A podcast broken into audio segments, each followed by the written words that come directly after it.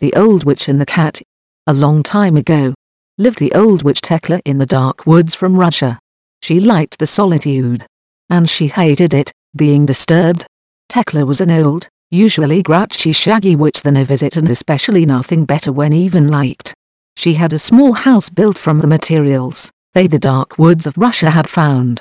Tekla also found some things you could use. Shells and cups, clothing and even a flint. At Tekla was particularly proud.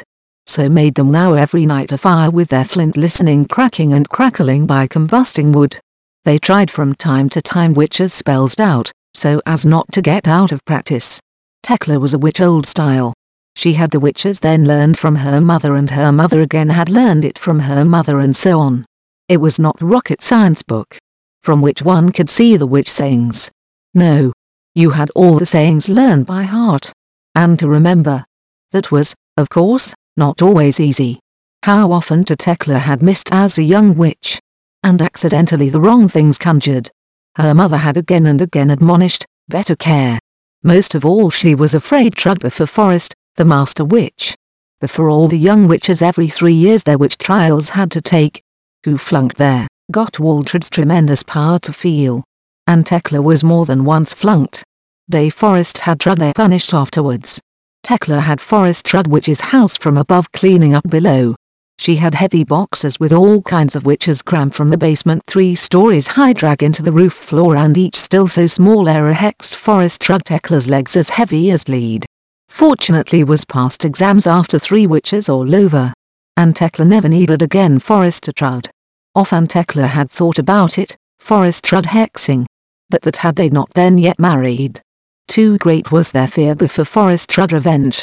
In the evening, when she was sitting at her fire, thought Tekla the one time or another at that time and imagined in their thoughts nasty penalties and curses for Forest from Trud. Someday Tekla collected just firewood, as a strange noise heard. It sounded like a faint whimper. Where the noise just came. And who caused it? Tekla looked around, but she could not see anyone. Then she heard the whining for a second time, she walked slowly in the direction of elderberry bush, whose berries they had often plucked. Grumpy. But nevertheless curious looked under the bush. There he sat. A hangover. With large color eyes he looked at her and purred. Bewildered over foreign visitors Tekla looked at the cat. Meow said the cat and came out from under the bush. He snuggled up to Tekla's legs and purring peacefully. As you only get here. Tekla be surprised. The cat let Tekla henceforth no longer the eyes. And followed her at every turn. Tekla liked the beginning completely not. They preferred the solitude. Yet you were animals at least better than people. The cat slept evening beside her and was still in the morning exactly at its foot. He accompanied the wooden pick and stood beside her, when evening their fire kindled. She enjoyed it, the hangover listened to her, but no Idwood gave. She told him about the time, tests of the witches, from her terribly great hatred the master witch forest trud the three bewitched people. Which in the dark forest of Russia had strayed and she had bewitched. The hangover always sat purring beside her and patiently listened to everything. A few weeks went by and it was autumn. Slowly why, surely were the evenings shorter and cooler. Always early had to rekindle their fire Tekla evening, so it warmed. Someday had the old witch frightful back pain, and could hardly move. She cursed the day and was always unfriendly. The cat realized their displeasure, but could not do about it. Grouchy stood on the witch, to firewood for the evening to collect. But she could barely bend. Just as she hands after a thick piece of wood stretched out, cracked it in her back and he was very stiff. Cursing, she trudged toward Hex and horseback. The cat did not move her from the side. He purred and wanted to emphasize Tekla legs. The witch, however, pushed the cat away rudely and muttered. Go away, you stupid cat. All of a sudden flashed and the sky darkened. A massive thunder let cringe the witch. Rain began and Tekla had trouble time in their house to come. It began to hail and quickly slipped the old witch by the door to her house. However, the hangover hit the door in their faces. Indoors Tekla was about to make a warm tea, when she heard a rumble, the so loud was, as two mutually grinding rocks. The earth began to shake and suddenly broke the roof the witch's house and simply flew away.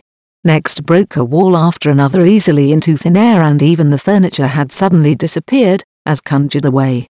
Tekla was standing there, where just yet their kitchen had been and still held her teacup in the hand and staring outside. Where just now the hangover had been standing outside the door, was no more hangovers. He had in the master witch Forrest Trudd reconverted. And now Forrest held Trudd their powerful, pitch-black witch's wand in hand. With scowling stared at Tekla. Tekla and took a while in order to understand. The hangover all the time Waltred had been. My goddess. Blurted Tekla. As you think of anything more, what Tekla? Replied Forrest Trudd. Horst probably not intended, that we both us once again see. Or, well, Tekla. If you had the time paying attention better, then you had known, that there is still a time examination after the third which is another object is considered to exist. Only nobody knows when it's done. But, Tekla interrupted them. It can but not be. Where is my home? And of what kind of job you're talking about, Waltred? Double quote. Oh but. You old witch woman. Replied the master witch, your house I have conjured away. You'll now no longer need. The final task stating that every human being and each tier. With respect must meet. A lifelong. You have witchcraft three people because you whose presence not endure wanted, got me, the master witch forest Trudd multiple cursed and finally poor cat left during a storm at the door. And for that, you will now receive just punishment. Before Tekla could react. Taught Forrest Trudder witches Ron the Grouchy, Old Witch and bewitched Tekla into a frog. Caught in the frog body Tekla had only one chance. She had to water. With his last strength they hopped water and jumped in. But abruptly she realized, they for the rest their lives. A frog remained. She hoped that Forrest Trudd, this transformation soon undo and they would turn back. The master, however, which never thought in my mind. On the contrary. First of all hexed the spider, the beetles and the worm in people back. They had been witchcraft before Tekla. And at Tekla better I to have. Forrest decided Trud, the next 100 years. The dark forest of Russia to stay. Then she wanted to Tekla a new chance give. Was that a nice good night story? Blessing from Brighid.